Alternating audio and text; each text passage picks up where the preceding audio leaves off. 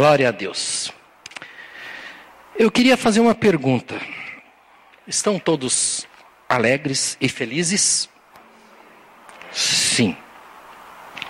Glória a Deus. Toda vez que nós entramos na casa do Senhor, que nós entramos por aquela porta ali, depois nós louvamos, o louvor toca em nossos corações, na nossa mente, e uma alegria começa a invadir, né, os nossos corações. Eu creio mesmo que muitos aqui que talvez até entraram tristes estão alegres. Mas eu volto a fazer a mesma pergunta.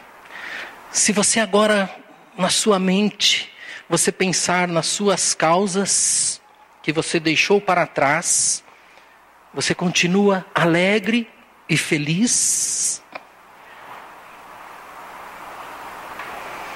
E vou reforçar a pergunta. Amanhã, nesse momento, você já lembrando no seu amanhã, nas situações que você irá enfrentar, do seu trabalho, do seu cotidiano, o seu gerente de banco, o seu chefe, seu filho e todas as situações que te rodeiam no dia a dia. Pensando nisso, você ainda se mantém totalmente feliz? Você ainda continua com o coração totalmente alegre e feliz? Se você agora imaginar, bom, amanhã eu tenho isso, isso, isso, isso para fazer, para acertar, para justificar, tenho aquele relatório para fazer, e você continua alegre e feliz? É isso que ultimamente está acontecendo com o povo de Deus. Nós chegamos na casa de Deus muitas vezes tristes e angustiados, desanimados, nos sentindo desamparados. Mas quando chegamos aqui, o Deus que já está aqui te esperando, o Espírito Santo que já está nesse lugar, o bálsamo dele, ele vai te envolvendo. E a alegria do Senhor, que é a nossa força, vai nos contagiando e você até o fim do culto, você é o super-homem. E que se o diabo aparecer na sua frente, você pega ele pelo pescoço, torce o pescoço, põe debaixo dos seus pés e pisa na cabeça dele. Mas no momento que termina o culto, e quando você passa por aquela porta, e quando os pensamentos já começam a vir à sua mente, que você já está pensando que quando você vai chegar em casa, você vai encontrar uma situação X, que amanhã, quando você acordar, você vai encontrar uma situação Y, algo começa a mudar dentro de você. E o que eu quero falar com você hoje é como? Como vencer a angústia no dia da adversidade? Como estar contente no dia triste? A Bíblia diz que nós teríamos dias maus. Em Efésios diz: permanecei firme. Para resistir o quê? O dia mau. O dia mau existe.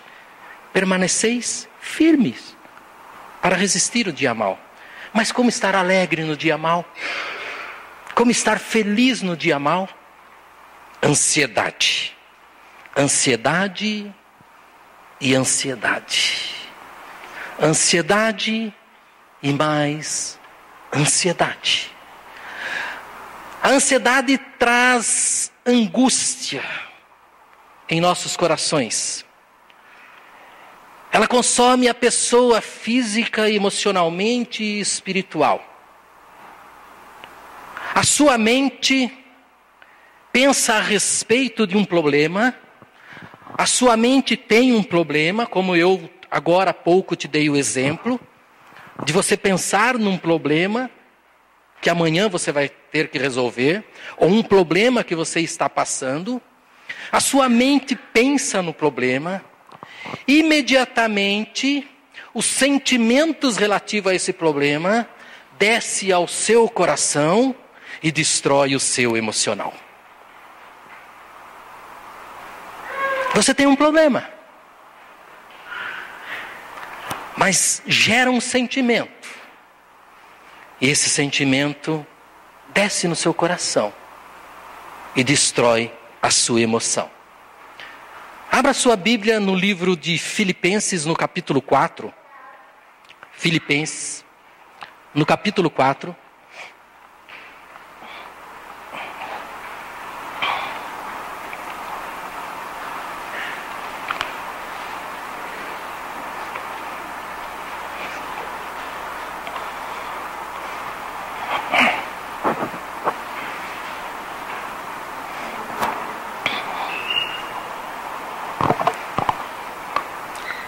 Seus pensamentos e os seus sentimentos, eles sempre seguem direções distintas no seu corpo. Você pensa, seu sentimento vai para o seu coração e ele tenta destruir a sua emoção. Nós vamos ver o que Paulo nos ensina hoje para nós estarmos contentes em meio à adversidade, em meio aos problemas, em meio às tribulações. E no versículo 11 do capítulo 4, Paulo diz assim, numa carta aos Filipenses: Não estou dizendo isso porque esteja necessitado, pois aprendi a adaptar-me em toda e qualquer circunstância. Sei o que é passar necessidade e sei o que é ter fartura. Aprendi o segredo de viver contente em toda e qualquer situação, seja bem alimentado, seja com fome, tendo muito ou passado necessidade. Não vou ler mais. Antes de desfrutar a paz, antes de desfrutarmos a paz, nós temos que aniquilar esse círculo vicioso entre o seu pensamento, entre a sua o seu sentimento e que desce no seu coração e que destrói as suas emoções, que destrói você físico, emocional e espiritualmente. Mas como? Como, pastor, fazer isso se quando eu vejo, eu já pensei? E é verdade, nós até sabemos o que pensar corretamente, nós até sabemos que Deus vai fazer, nós temos no nosso racional a certeza que Deus está conosco, que Deus vai fazer e que Deus vai trabalhar, mas o seu sentimento, o seu sentimento não deixa que isso gere em seu coração essa certeza. Mas por que isso acontece? Porque nós muitas vezes nós temos uma maneira errada de pensar. Nós não enxergamos as coisas, as circunstâncias, nós temos pensamentos errados com relação às pessoas, às circunstâncias e às coisas. No momento em que nós temos pensamentos errados com relação às pessoas, às coisas e às circunstâncias, automaticamente o seu sentimento vai gerar uma, o seu emocional bem destruidor. Mas quando nós temos o pensamento que Paulo tinha, mesmo diante da adversidade, mesmo diante dos problemas que ele estava passando, e nós estamos falando aqui de um Paulo escrevendo uma carta dentro da prisão. Nós não estamos falando aqui de um homem que estava escrevendo uma carta passando regalias, um homem que estava se deleitando no melhor. Estamos falando de um homem que estava sofrendo. Por isso, vemos aqui que Paulo não se angustia por causa das pessoas e por causa das pessoas, e por causa das circunstâncias, porque ele sabia o Deus em quem ele podia confiar.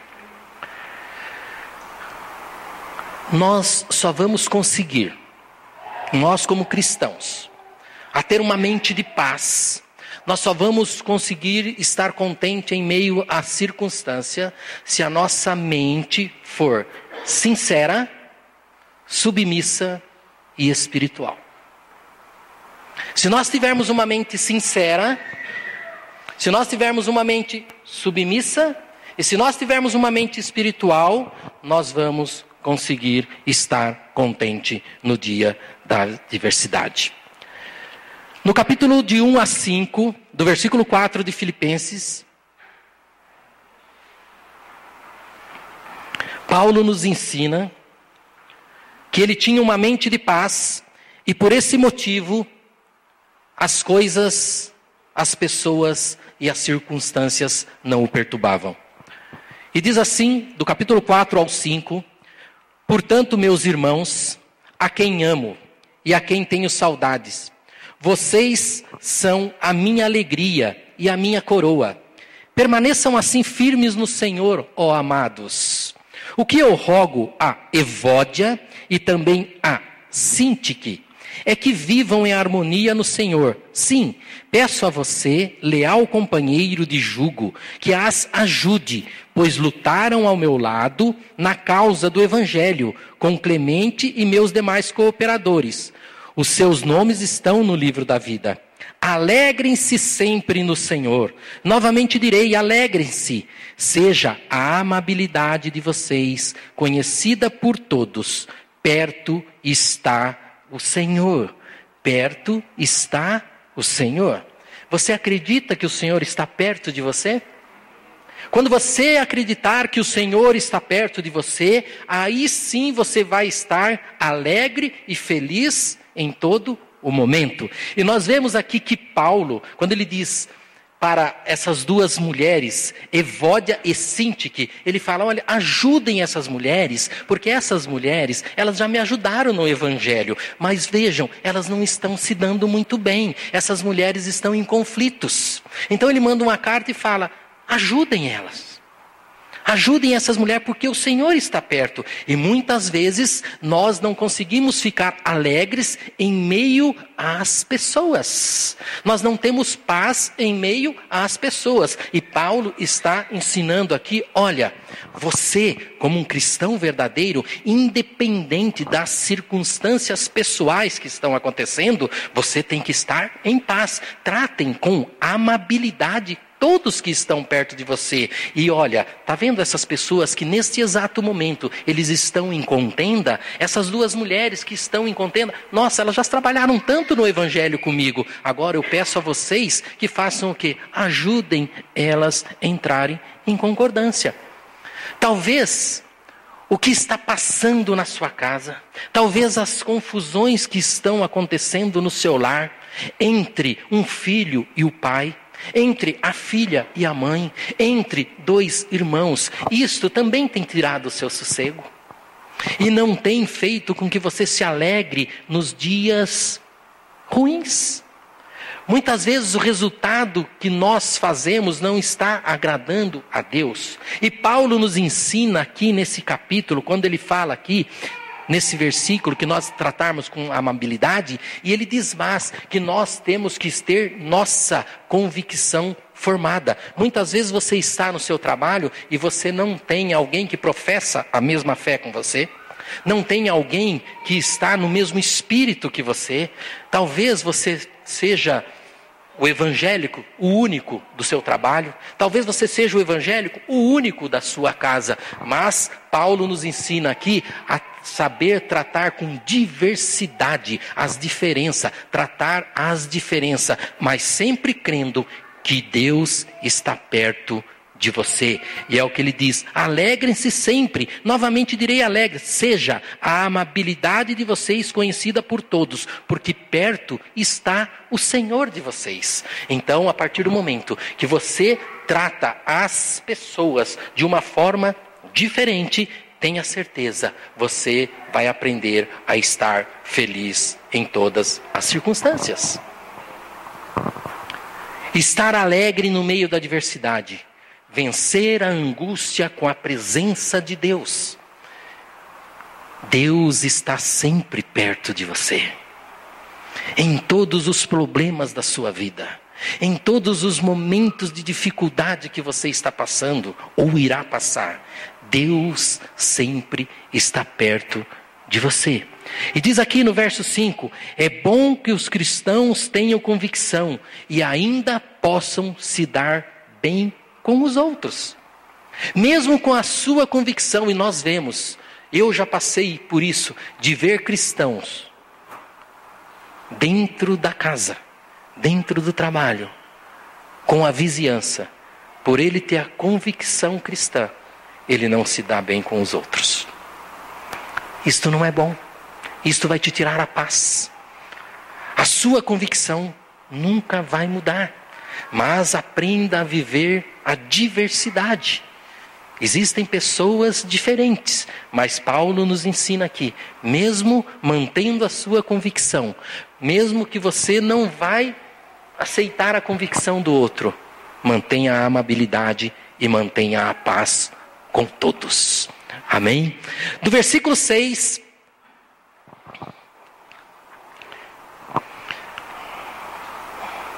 Interessante que no livro de Mateus, no capítulo 18, 15 e 17, é, e nós pouco fazemos, mas Jesus nos ensina uma coisa, que ele diz assim no, no, no, versículo em Mateus 18, 15 e 17: Se seu irmão pecar contra você, vá e a sós com ele, mostre-lhe o erro. Se ele o ouvir, você ganhou o seu irmão. Mas, se ele não ouvir, leve consigo mais um ou dois outros, de modo que qualquer acusação seja confirmada pelo depoimento de duas ou três pessoas. Se ele se recusar a ouvi-lo, conte à igreja. E se ele recusar a ouvir também a igreja, trate-o como pagão ou publicano. Completando o que Paulo está dizendo é: mesmo mantendo as nossas convicções, nós não podemos aceitar o erro, mesmo mantendo as nossas convicções. Nós não podemos aceitar ver o erro e não chamar atenção. Por isso que a Bíblia nos ensina: se você vê o seu irmão errar, chame ele, converse com ele, mas seja amável. A amabilidade está acima de tudo. Amém? Estar alegre no meio da adversidade vencer a angústia com a paz de Deus. Nós vimos como vencer a angústia com a presença de Deus. Se você tem a convicção que Deus está sempre perto de você, se Deus está sempre ao seu lado, você vai vencer a angústia no dia da adversidade. E agora nós vamos ver Paulo continuando como você vencer a angústia. Mais um remedinho para você vencer a angústia com a paz de Deus. E a partir do verso 6 até o verso 9, Paulo diz assim, do capítulo 4: Não andei ansiosos por coisa alguma, mas em tudo, pela oração e súplica, e com ação de graças, apresente seus pedidos a Deus, e a paz de Deus, que excede todo o entendimento, guardará o coração e a mente de vocês em Cristo Jesus. Finalmente, irmãos, tudo que for verdadeiro, tudo que for nobre, tudo que for correto, tudo que for puro, tudo que for amável, tudo o que for de boa fama, se houver algo de excelente ou digno de louvor, pensem nessas coisas. Ponham em prática tudo o que vocês aprenderam, recebam, ouviram e viram em mim. Ó, oh, o Deus da paz estará com vocês. A paz de Deus é resultado de fé em Cristo. Você só consegue ter paz em Deus e o Deus da paz perto de você se você ter fé em Cristo. Sem fé é impossível agradar a Deus. A paz de Deus é resultado da sua fé em Cristo. Em Romanos 5, no capítulo 1, diz assim: Tendo sido, pois, justificado pela fé, temos paz com Deus por nosso Senhor Jesus Cristo. Tendo sido, pois, justificado pela fé, temos paz em Cristo. Você só vai conseguir ter paz se você ter fé em Cristo. Se você acreditar que um dia Jesus morreu na cruz por mim e por você, se você acreditar que Jesus já levou consigo todas as suas dores, todas as suas dificuldades, todas as suas doenças. Se você acreditar que Jesus um dia falou para você, lançai sobre mim toda a sua ansiedade, porque eu tenho cuidado de vós. Isso é ter fé. Eu estou ansioso, eu estou triste, eu estou desesperado, mas Jesus falou que se eu lançasse sobre ele todas as minhas ansiedades, se eu lançasse sobre ele todas as minhas dificuldades, eu teria paz nele. Ter paz é ter fé em Cristo. Se nós não termos a fé em Cristo, se nós não acreditamos 100% que Jesus Cristo tem poder para transformar qualquer situação, nós não teremos paz. Para você ter paz, você precisa pensar da maneira correta. Para você ter paz, você precisa orar da maneira correta. E para você ter paz, você precisa viver da maneira correta. Para ter paz, temos que ter fé em Jesus. Mas o próprio Paulo disse: Seja meu imitador, como eu sou de Cristo. Você tem que pensar como Cristo pensava. Orar como Jesus orava. Viver como Jesus vivia.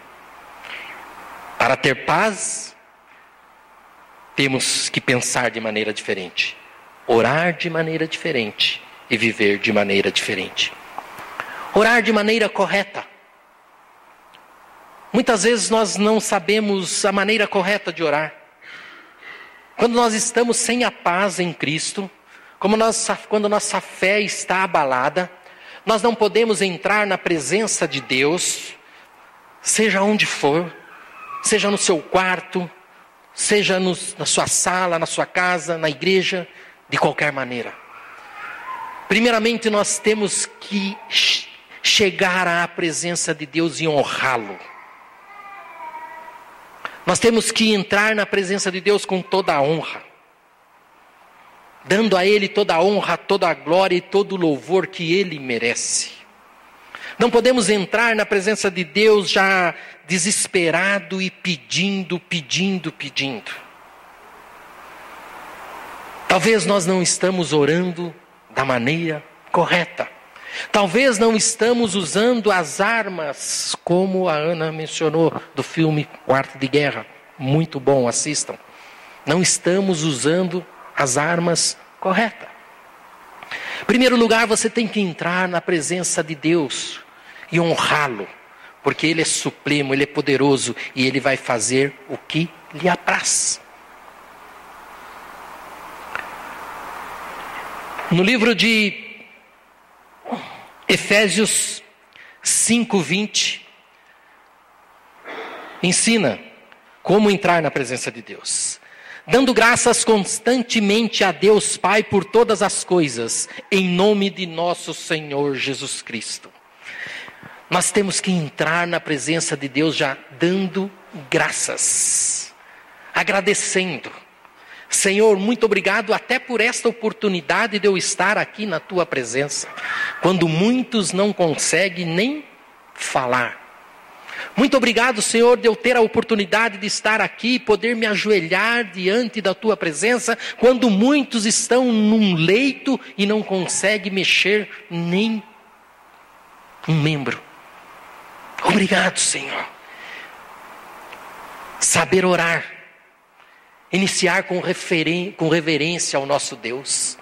E aí, aí, aí sim expor a Ele todos os seus problemas, e suplicar a Ele, porque Ele é Deus poderoso para atender e ouvir todas as suas súplicas e atender a todos os seus pedidos.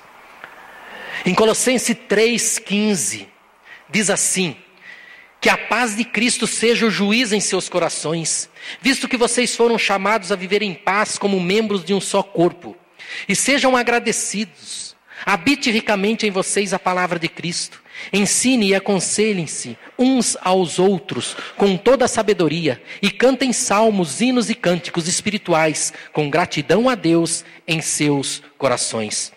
Tudo que fizerem, seja em palavra ou ação, façam-no em nome do Senhor Jesus, dando por meio dele graças a Deus Pai. Como eu disse aqui no começo, para ter paz é preciso ter fé em Cristo Jesus. E você só vai conseguir agradecer a Deus no final das suas orações por tudo que Ele vai fazer, por aquilo que você ainda não viu, se você ter fé. Você orou, você agradeceu a Deus, você honrou, agora você está suplicando a Deus em seu favor. Mas se você só vai conseguir ter paz em seu coração, daquele problema, daquela súplica, daquela petição que você fez ao seu Deus, se você ter fé suficiente para acreditar que aquilo que você pediu, que aquilo que você expôs diante do seu Deus, vai acontecer. Porque se você não ter fé, que tudo aquilo que você colocou nas suas súplicas e nas suas orações vão acontecer, de nada adiantou. Você vai continuar não tendo paz em meio à adversidade. Mas se você tem fé em Cristo Jesus, e se você soube a maneira de orar, soube a maneira de colocar diante de Deus todas as situações, e você descansou no Senhor, paz de Deus está contigo em meio à tormenta. Pensar da forma correta. Está aqui no versículo 8. Finalmente, irmãos, tudo que for verdadeiro, tudo que for nobre, tudo que for correto, tudo que for puro, tudo que for amável, tudo que for de boa fama, se houver algo de excelente ou digno de louvor, pensem nessas coisas. Pensar da forma correta. Paz envolve mente. Paz envolve mente. Isaías 26, 3: Tu guardarás em perfeita paz aquele cujo propósito está firme, porque em ti confia. Em Romanos 8, 6, a mentalidade da carne é a morte, mas a mentalidade do espírito é a paz. Se você estiver pensando numa forma racional, se você estiver pensando, olhando o problema de uma forma racional, em Romanos diz que é morte. Mas se você estiver pensando no seu problema de uma forma espiritual, sabendo que fé é o firme fundamento das coisas que você não viu ainda, mas você crê e espera que irá acontecer na sua vida, a Bíblia diz que é vida e paz. Pensar da maneira correta para ter paz Além de ter fé em Cristo Jesus, você tem que viver de forma correta. Versículo 9: Ponham em prática tudo o que vocês aprenderam. Viver de forma correta. Receberam ou ouviram e viram de mim, aqui diz Paulo, porque ele está mandando uma carta aos, aos Filipenses. E o Deus da paz estará com vocês. Queridos, se vocês colocarem em prática tudo que vocês já viram, tudo que vocês já ouviram da parte de Deus, tudo que vocês ouviram, um profeta, um homem falando a vocês e que vocês viram que estava de acordo com a palavra de Deus. O Deus da paz está falando hoje para vocês. Coloquem em prática. Não sejam apenas ouvintes, igual diz no livro de Tiago, mas praticante da palavra de Deus. Porque aqueles que apenas ouvem e não as praticam é semelhante às ondas do mar. Vão e vêm com o vento. É inconstante. É um homem inconstante. Pratiquem aquilo que vocês ouviram. Eu tenho certeza absoluta do que eu estou falando que se em outros momentos, que em outros cultos, que em outras reuniões, que em outros lugares que você esteve ouvindo a palavra de Deus, e que quando você saiu, você deparou com um problema e aquilo te angustiou, você se deparou com situações e aquilo te angustiou. Hoje você vai sair de diferente em nome de Jesus. A sua vida vai ser transformada hoje em nome de Jesus. Essa angústia, que vem acompanhando a sua vida, dia após dia. E talvez você tenha até questionado, Senhor, eu tenho ido à igreja, eu tenho lido a tua palavra, eu tenho orado, eu tenho procurado a me manter nos teus caminhos, mas essa angústia me persegue. Esse pensamento que vem na minha mente, e esses sentimentos que vão no meu coração e traz essa angústia, você fica entristecido. Você às vezes tem até uma noite tranquila, mas quando você desperta, abre o olho, parece que vem uma angústia no seu coração. Parece que quando você acorda, que você vê que o dia raiou, vem aquela angústia. no seu coração. Isto vai sair hoje em nome de Jesus, porque o Deus da paz está nesse lugar. Cristo Jesus, aquele que diz que levou sobre si todas as suas angústias, aquele que pediu para que você lançasse sobre ele todo o seu fardo, porque o jugo dele é leve, é suave. Ele está aqui hoje, recolhendo. Abra o seu coração e entregue a Deus. Sabe, uma das coisas que, para que nós vivemos de uma forma correta, é que quando na sua oração, você tem que expor ao Senhor tudo aquilo que te aflige. Mas não somente o que te aflige, mas tudo aquilo que você cometeu e que desagradou ao Senhor. Porque se houver na minha vida, na sua vida, algo que eu não ouse orar ao Senhor, o Deus da paz não pode estar com você. Infelizmente, tem muitas pessoas que têm algo na vida dele que ele não ousa orar ao Senhor. Ele não ousa. É coisa que já está impregnada há tanto tempo que ele quer passar por cima. Talvez ele acha que não tem relevância. Talvez ele acha que aquilo é tão tão grave que Deus não tem poder de tirar e extirpar esse, esse mal que está na vida dele. Queridos, se hoje tem algo na sua vida que você não ousa orar, a colocar seus joelhos diante de Deus, e que você não ousa orar, faça isso hoje. Coloca diante de Deus todas as situações. Por maior que seja o seu pecado.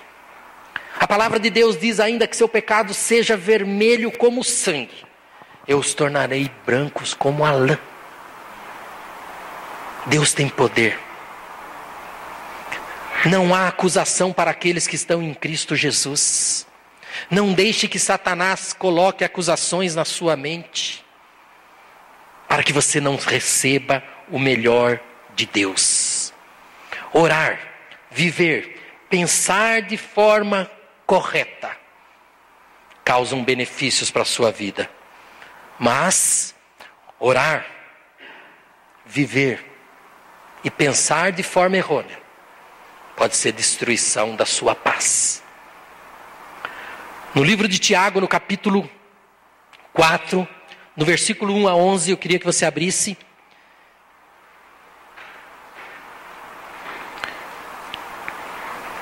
Tiago, capítulo do 1 a 8.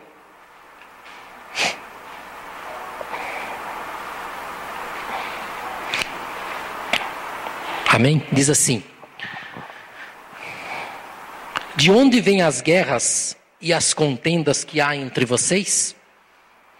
Não vêm das paixões que guerreiam dentro de vocês? Vocês cobiçam as coisas e não as têm. Matam e invejam, mas não conseguem obter o que desejam. Vocês vivem a lutar e a fazer guerras. Não têm porque não pedem. Quando pedem, não recebem, pois pedem por motivos errados, para gastarem seus prazeres. Adúlteros, essa palavra adúlteros aqui quer dizer desleais para com Deus. Muitas vezes nós estamos sendo desleais para com Deus. Adúlteros, vocês não sabem que a amizade com o mundo é inimizade com Deus? Quem quer ser amigo do mundo, faz-se inimigo de Deus. Ou vocês acham que é sem razão que a Escritura diz que o Espírito que ele habita em nós tem fortes ciúmes? Mas ele nos concede graça maior. Por isso diz a Escritura: Deus se opõe aos orgulhosos, mas concede graça aos humildes. Portanto, submetam-se a Deus, resistam-se ao diabo, e ele fugirá de vocês. Aproxime-se de Deus e ele se aproximará de vocês. Pecadores, limpem as mãos e vocês que têm a mente dividida, purifiquem os corações. Pensar e viver de forma errônea causam conflitos de paz. Deus quer nos ensinar essa noite, essa manhã, para que nós tenhamos paz em Cristo. Voltando para Filipenses,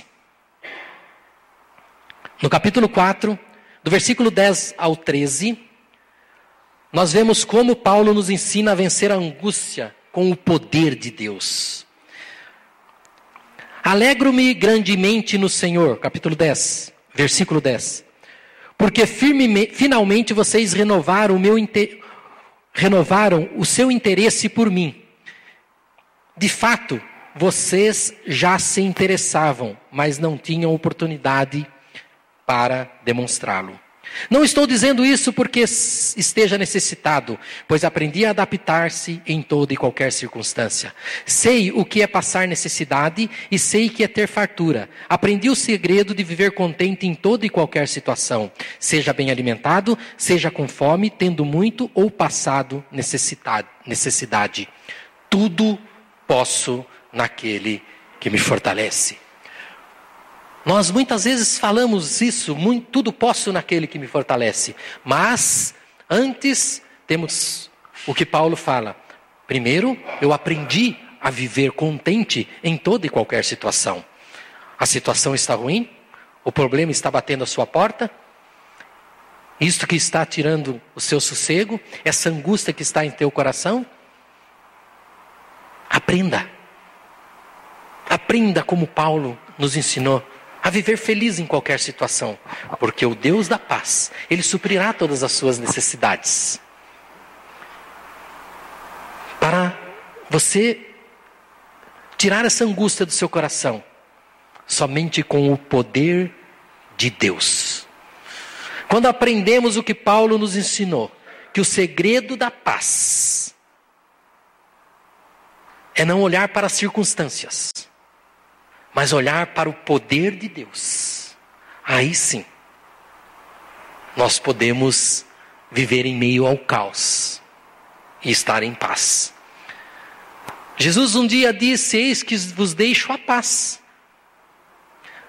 Mas é uma paz que talvez quem esteja do seu lado não vai entender.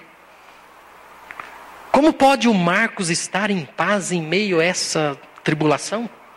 Como pode a Roseli estar em paz diante dessa tempestade? Como pode o pastor Jair estar em paz e com todos esses problemas? Porque é uma paz que excede todo entendimento. É uma paz que ninguém entende, porque é uma paz que só o Senhor põe dentro da sua mente e do seu coração. Porque você tem a certeza que essa leve e momentânea tribulação não há de ser comparada com a glória que há de vir. Quando você tiver essa certeza, que essa tribulação ela é leve, porque você, com os seus olhos espirituais, você está vendo que ela é leve, ela pode ser pesada com seus olhos carnais. Por isso que Jesus disse: o meu fardo é leve, e o meu jugo é suave. Então você aprenda de mim, disse Jesus, que sou manso e humilde de coração, e aí sim encontrareis a verdadeira paz. Paulo sabia que só poderia viver a angústia e viver contente, independente das circunstâncias, se acreditasse no poder de Deus. Sabia que só Deus, mesmo na prisão, Paulo aprendeu que Deus tinha poder. Ele tinha na mente, uma mente firme, que Deus tinha poder para transformar a vida dele. E que a vitória seria certa, no nome de Jesus. Um outro ensinamento de Paulo, que nós podemos viver a angústia, a angústia que nos causa através dos pensamentos dos problemas, o sentimento que gera no seu coração e que te entristece com a provisão de Deus, com o nosso Deus da provisão. E olha o que ele diz no versículo 14 ao 23.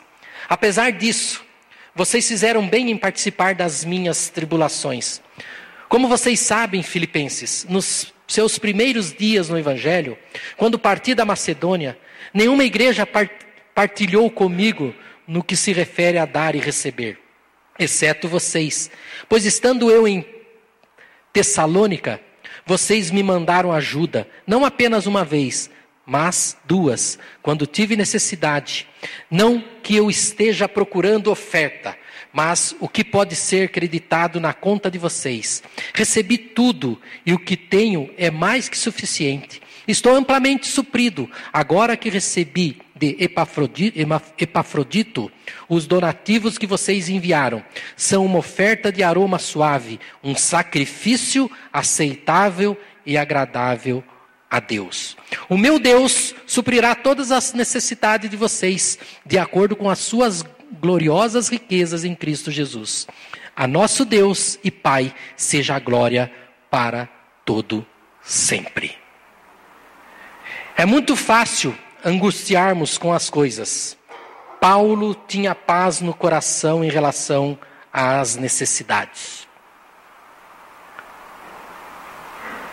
Muitas vezes a providência de Deus não é só em receber, isso é providência. A providência de Deus também é dar. E quando Paulo fala aqui, pode ser acreditado na conta de vocês. Recebi tudo e que tenho é mais que suficiente. Estou amplamente suprido. E fala mais. São o que vocês me mandaram, uma oferta de aroma suave, um sacrifício aceitável e agradável. Ele sabia que, mesmo passando necessidade, que Deus usaria alguém para suprir. Mas aquela necessidade que ele estava passando, Deus estava fazendo com que aqueles que mandassem para ele seriam também abençoados. Muitas vezes Deus colocam em nossos caminhos pessoas que estão passando diversas necessidades. Deus está colocando no teu caminho para te abençoar. Com um único motivo, para te abençoar. Para que nada falte para você. E nesse momento que nós acreditamos no Deus da provisão, quando nós acreditamos que Deus que nos deu algo na nossa mão e que nós podemos compartilhar com aquele que está necessitado, esse Deus da provisão vai te trazer a paz no dia da sua tribulação. Esse Deus da, da provisão vai fazer com que você, nos momentos de dificuldades, talvez a sua dificuldade não seja como Paulo naquele momento estava passando de alimento. Talvez a sua dificuldade não seja. Talvez você esteja pensando no seu coração, falando, pastor, você está falando tudo isso porque você não, consegue, não conhece o meu problema. E eu quero te falar uma coisa: você também não conhece o meu. Você também não conhece o meu. A unha encravada ela pode doer muito para uns e para outros não.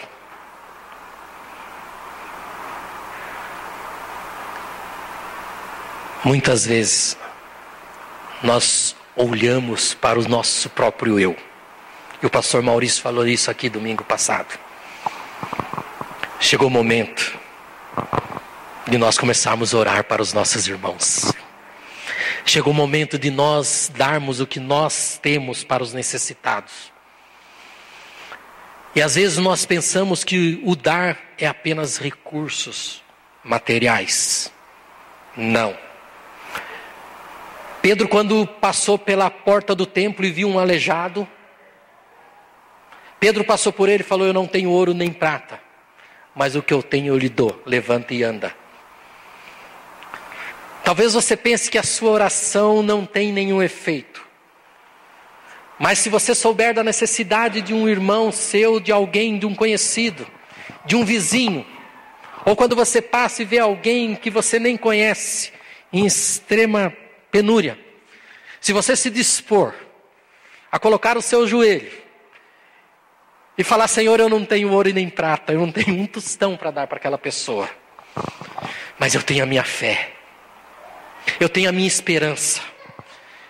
Eu creio que o Senhor pode transformar aquela vida. O Deus da provisão vai te dar paz. Você tem a certeza que talvez você possa estar passando por problemas maiores do que aquela pessoa.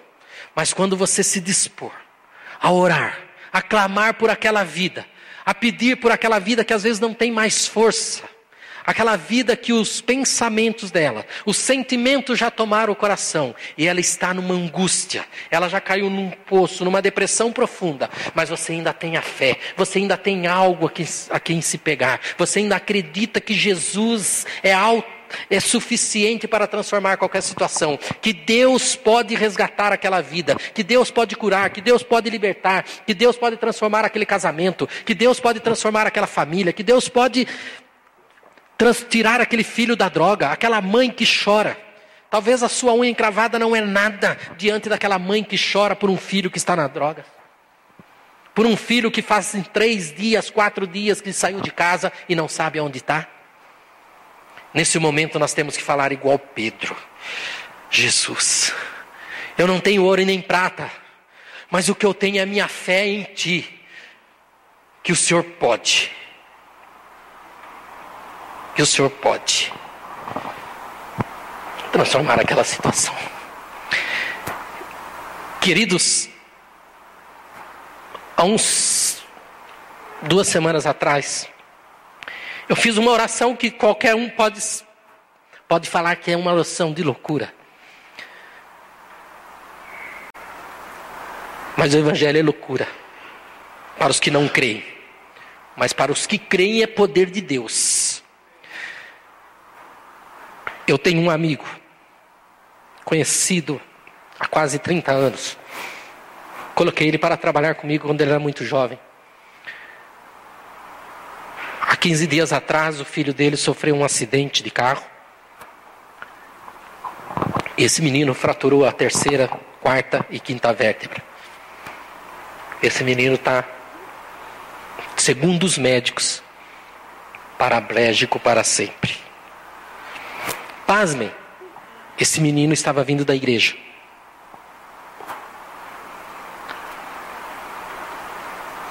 Não importa nós entender qual é o propósito de Deus. Não importa.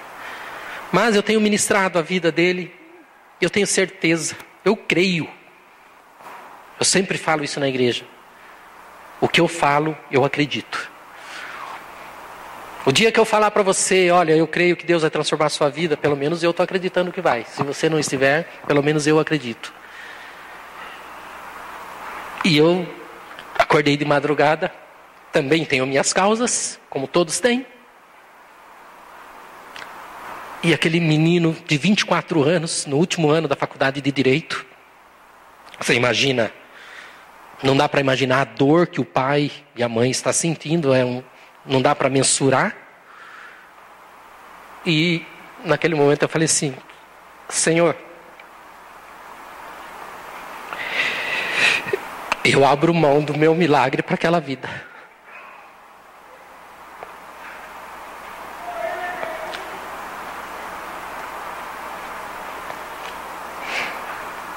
Eu posso esperar mais.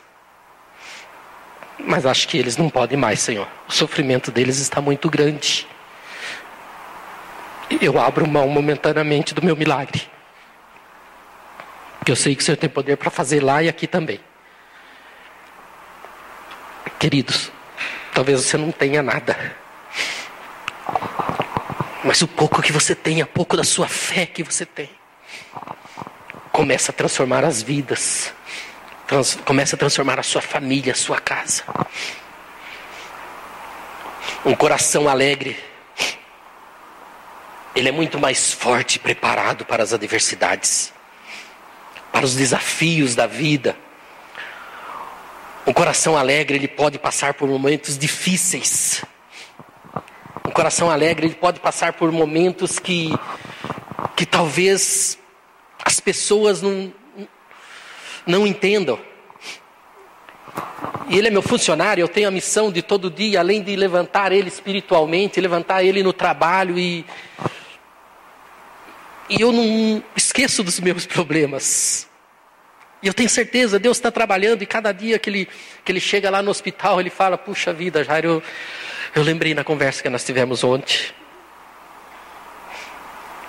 E eu falo para ele: Olha, Hoje você vai chegar lá e vai encontrar seu filho de uma maneira diferente.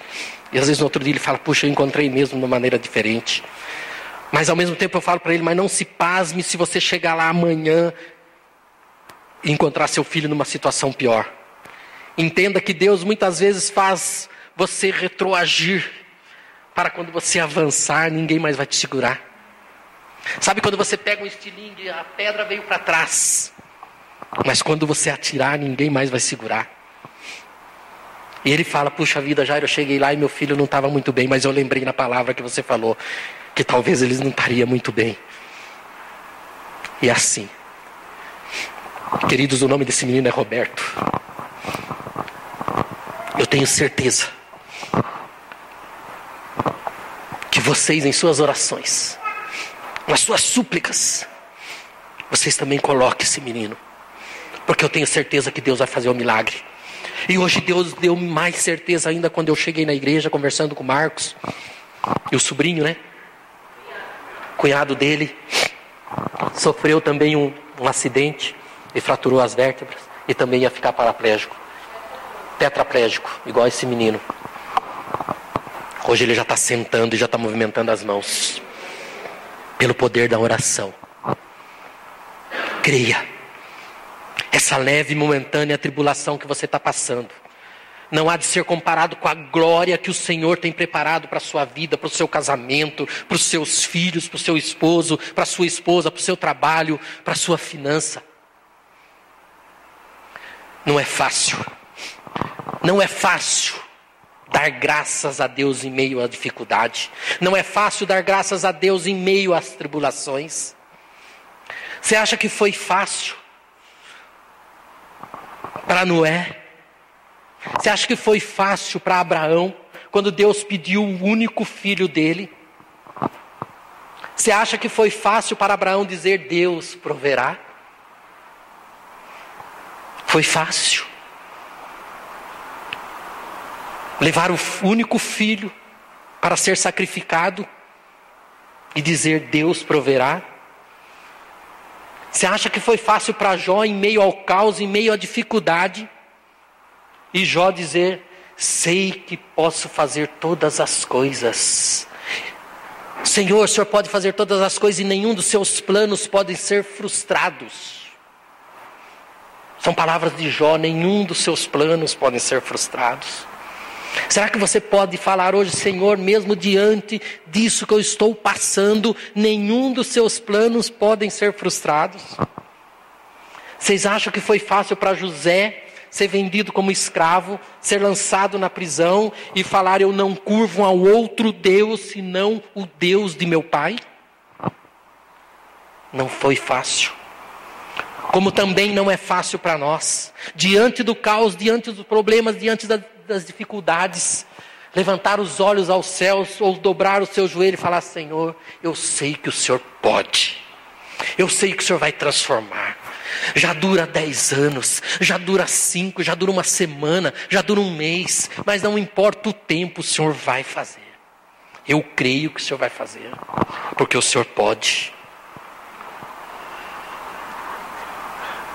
Salmos 46, 1, queridos.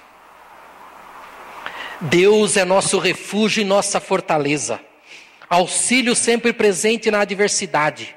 Por isso não temeremos, ainda que a terra trema e os montes afundem no coração do mar, ainda que estrondem as águas turbulentas e os montes estejam sacudidos pela sua fúria. O Deus é o nosso refúgio e nossa fortaleza.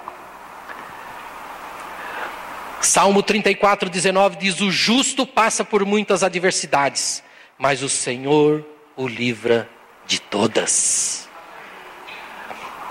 Em Hebreus 12, 7 diz: suportem as dificuldades recebendo como disciplina. Deus os trata como filhos. Ora, qual o filho que não é disciplinado por seu pai? Provérbios 24, 10: Se tu mostrares frouxos no dia da adversidade, a tua força será pequena. Romanos 12, 12 diz: Se você vacila Alegrem-se na presença e na esperança. Sejam pacientes na tribulação. Perseverem em oração. Alegrem-se na esperança. Não é fácil. No dia dos problemas, ser agradecidos a Deus. Angústia, angústia, angústia. E em nome de Jesus, toda essa angústia que estava no seu coração, que talvez acompanhou você durante esta semana, ela vai sair em nome de Jesus.